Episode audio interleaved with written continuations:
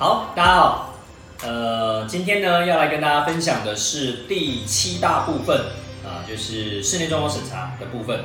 那二十个包租公要教你的六十六件事情，今天我们要谈到第二十八件事情啊，就是室内装潢审查相关的啊。那第二十八件事情是什么呢？就是到底做全套跟做半套的差别是什么？也就是说，其实这一题的题目是 follow 室内装修审查这个议题去讲的。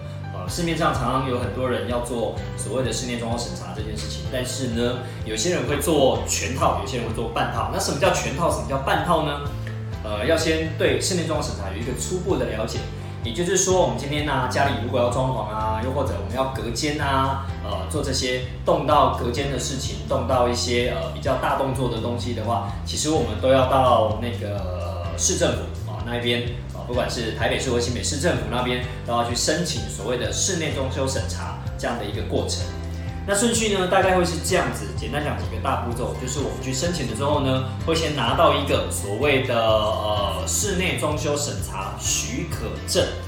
就是说政府同意你，你可以施工了，看完你的图，看完你的资料，呃，认为可以，那他就会给你一个许可证。你要把你的许可证贴在，就是你要施工的那个房子的外面，告诉大家，如果我可是可以施工的。啊，OK，那你才得以施工，就是拿到那个之后才能够开始施工。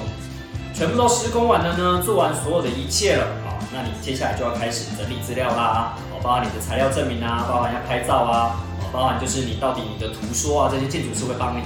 啊，就是整理完这些东西之后呢，就会送进去市政府单位，那这些单位呢就会开始做审查。审查完了，最后合格了，他就会给你一个叫做室内装修审查合格证啊，就代表你都符合政府相关单位的法规，他给你一个合格证明。好，所以我们简单用这两个证来去说明，大家就比较知道什么叫全套、半套。那顾名思义，全套就是你所有的流程通通都跑完啊，最后拿到合格证，称之为全套。如果呢，呃，有一些人其实是只有拿到许可证。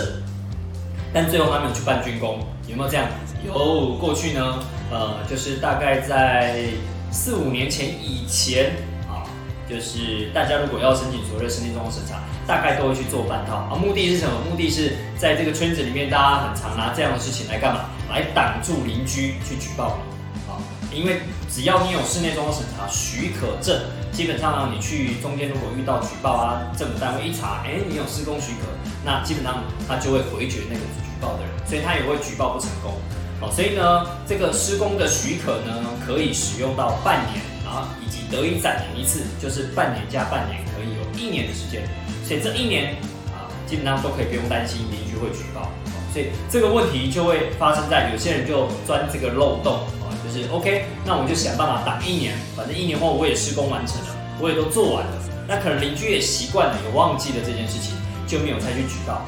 那这样的情况下呢，呃，就会呃到达一个可能呃就是没有事的状态啊，暂时没有事的状态，OK，那但最后有没有拿到竣工证是没有的，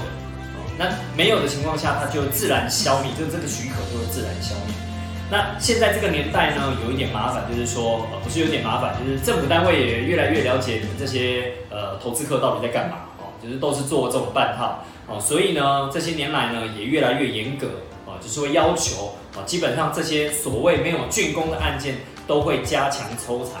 哦。那加强抽查的情况下，就会有有有一个一个状况，就是说，如果你只申请半套的情况下，你没有去最后把它申请竣工了，那你还是有可能会被抽查到哦。所以呢，这个年代也比较少建筑师会愿意帮人家做这种半套的，因为他也会有风险，就是最后呢，他只做半套没有竣工，他也会有一些啊连带责任啊。所以在所谓的室内装审查这种全套跟半套，在半套世界里面哦，也以前都是呃送进去半套嘛，就是做一个表面哦，可能我申请的图说跟我最后施工的东西是不一样的哦，用这样来规避掉，就是实际上你要送一个很完整的这种竣工证，其实是非常繁琐的，而且呢，有些我们讲说有些格局也是送不过的哦，这个其实都要去留意啊，这个也是要提醒大家，这个年代我们会鼓励你啊，就是。